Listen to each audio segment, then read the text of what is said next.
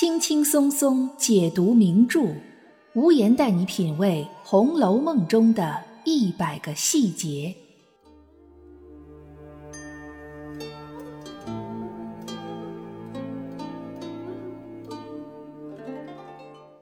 品读细节之美，发现别样红楼。大家好，我是暗夜无言，欢迎您继续收听原创节目《红楼梦》中的一百个细节。上一期节目，我们谈到了抄检大观园之前的山雨欲来风满楼。抄检大观园这件事儿，无疑是《红楼梦》整个故事情节的一个重要转折点。在第十七回，贾政带着众清客以及宝玉一起给大观园提匾额对联的时候，宝玉看到大观园的正殿以及殿前龙盘吃户玲珑凿就的玉石牌坊，当时书里就写道。宝玉见了这个所在，心中忽有所动，寻思起来，倒像是在哪里曾见过的一般，却一时想不起哪年哪月日的事了。知批在此说，仍归于葫芦一梦之太虚玄境，其实指的就是太虚幻境。宝玉因为在那一场梦中的结尾陷入了万丈迷津，便将梦中的景象忘了一大半，同时也忘了太虚幻境的样子。只留下心里一个模糊的印象。此时看到已经竣工的大观园，便觉得好像在哪里见过一样。这正是在告诉读者，大观园其实就是人间的太虚幻境。和这个凡尘俗世的任何一个地方比起来，大观园就像众女儿们的庇护所，保护着她们纯洁的天性。而抄检大观园这样粗暴荒唐的行为，则破坏了大观园的保护罩。让女孩们从此也置身于和外部世界一样的环境中。本期节目，无言就和大家一起走进超检大观园事件，根据一些细节来分析一下这一事件之所以发生的深层原因。在谈到超检大观园这件事的时候，大家常常会第一时间想到那个绣春囊，并将这个绣春囊当成是事件的第一导火索。有相当一部分读者认为，绣春囊并不是思琪的，因为书里并没有明确写出绣春囊是从思琪身上掉落下来的，而在《癸酉本石头记》，也就是《吴氏石头记》中，更是将绣春囊说成是宝钗故意扔下的，和思琪并无一点关系。对于这些说法，无言认为，首先，《癸酉本》虽然将前八十回很多预设的伏笔都进行了解释。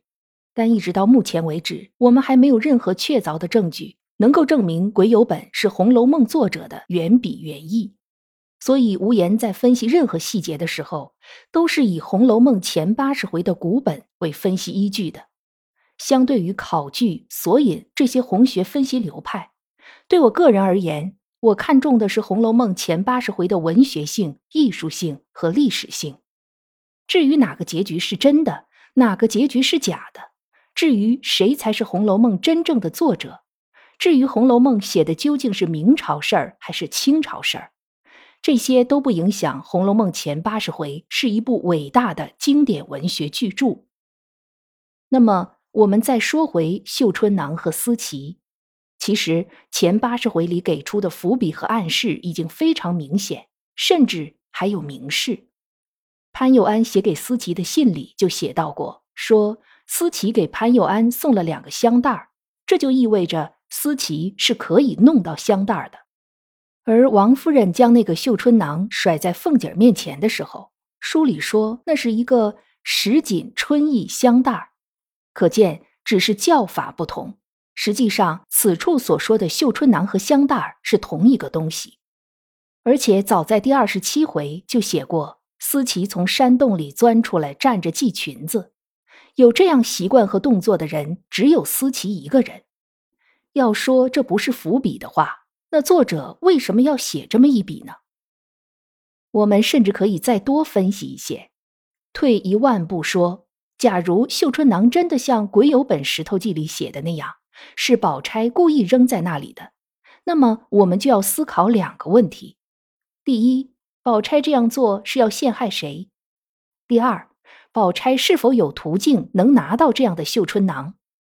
无言认为，宝钗不可能陷害任何一个丫头，即使是像晴雯这样的和她不是一路人的丫头，她也不可能陷害。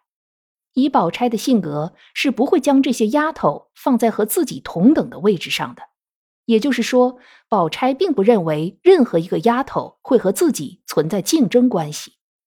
同时，宝钗也不可能陷害三春、李纨以及妙玉，这些人和宝钗都没有根本矛盾，甚至除了妙玉之外，还都是宝钗需要争取的对象。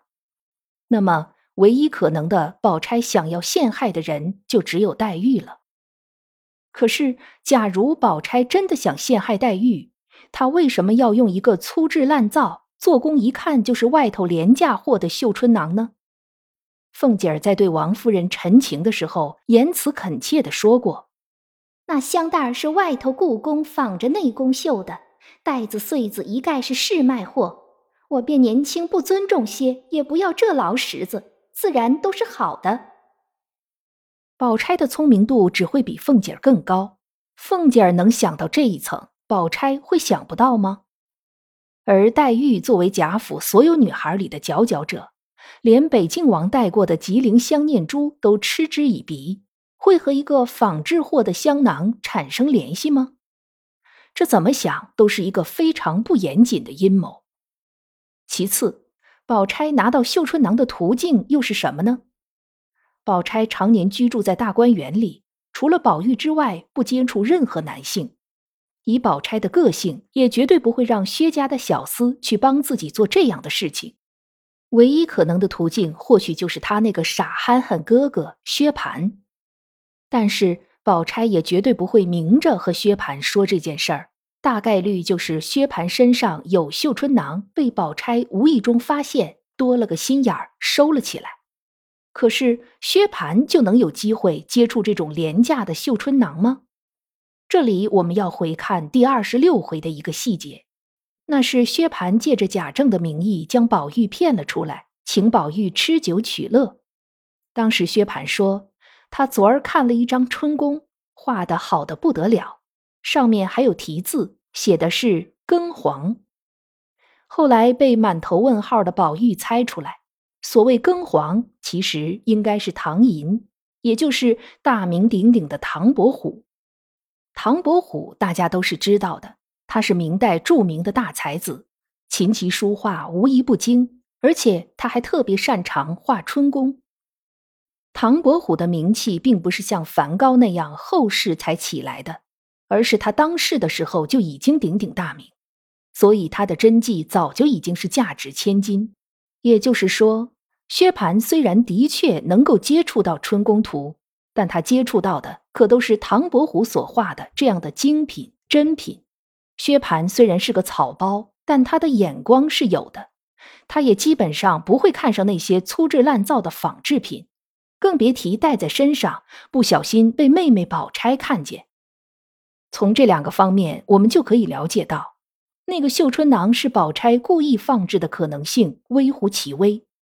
从前八十回的小说情节来看，绣春囊是思琪的概率仍然是最高的。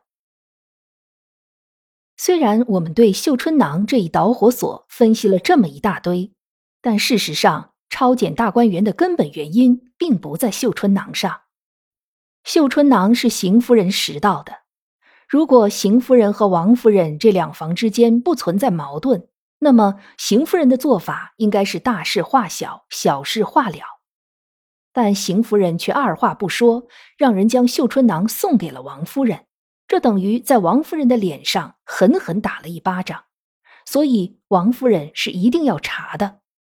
但是王夫人第一时间并没有想到别人，而是想到了已婚已育的王熙凤，所以便拿着绣春囊前去质问凤姐儿。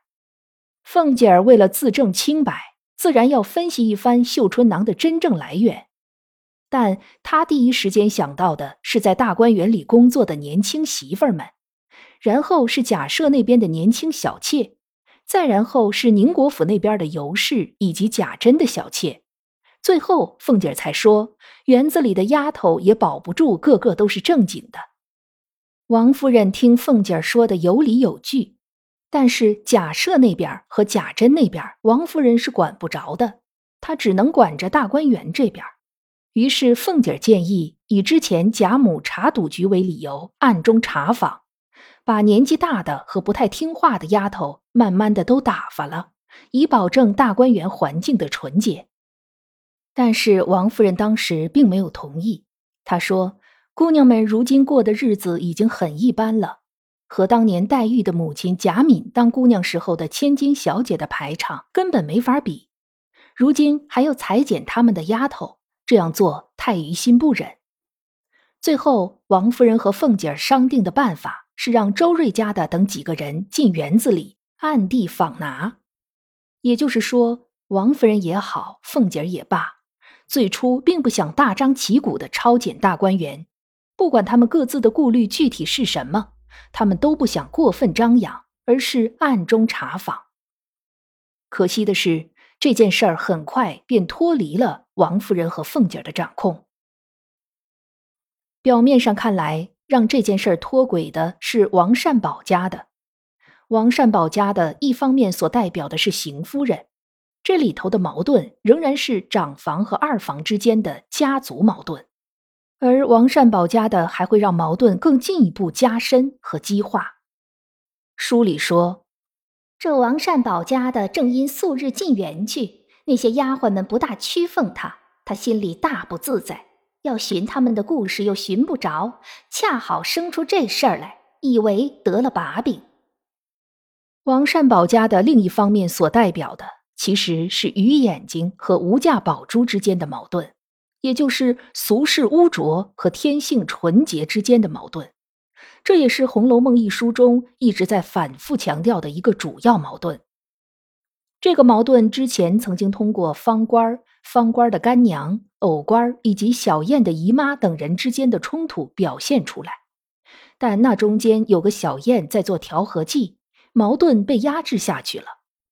不过王善保家的则让这个矛盾全面爆发。他第一个要报复的就是和他并没有任何私人恩怨的晴雯，原因只是因为晴雯没有正眼看过他而已。而晴雯恰好是怡红院的丫头，这一下子就勾起了王夫人的心事，也是她人生中最为重要的一件事儿，那就是宝玉可千万不能被别人教坏了。就这样，第三个矛盾也出现了，即。王夫人与所有她的假想敌之间的矛盾，在这个矛盾的刺激之下，王夫人似乎已经忘记了之前自己是如何感叹姑娘们的生活不如从前。她的冷静理智被怒火替代，推动了抄检大观园行动变质的最后一步。在这三重矛盾的层层冲击之下，原本是要暗地查访的计划被打破，变成了以王善保家的为首。明目张胆的抄检大观园。这时，我们再去细品探春的那句话，可知这样大族人家，若从外头杀来，一时是杀不死的。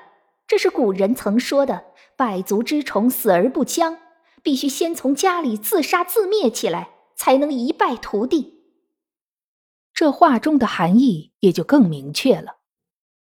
无论贾珍、贾赦多么败家。至少贾政还是在认真做官的。贾政这一脉最大的来自外部的威胁，可能有贾元春的失宠，可能是得罪了忠顺王，也可能是帮助甄家私藏了家产。但无论是哪一种外部威胁，此时都还没有真正出现。真正开始刀光剑影的，全都是内部矛盾。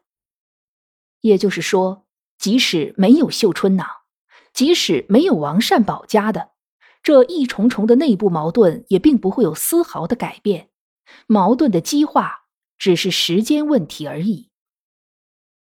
最后，我们再来看看为什么思琪会成为抄检大观园的直接受害者。第一，思琪是迎春的丫头，王善保家的外孙女，她所代表的正是邢夫人长房这一脉。第二，思琪的问题是自由恋爱、思乡受受。这本是天性的体现，却是不为那个时代所容纳的。第三，思琪是大丫头的代表，没错，但她的恋爱对象是潘佑安，思琪和宝玉之间没有任何的不妥。这就像晴雯、方官和四儿一样，他们和宝玉之间都是清白的，这是一种遥相呼应的类比。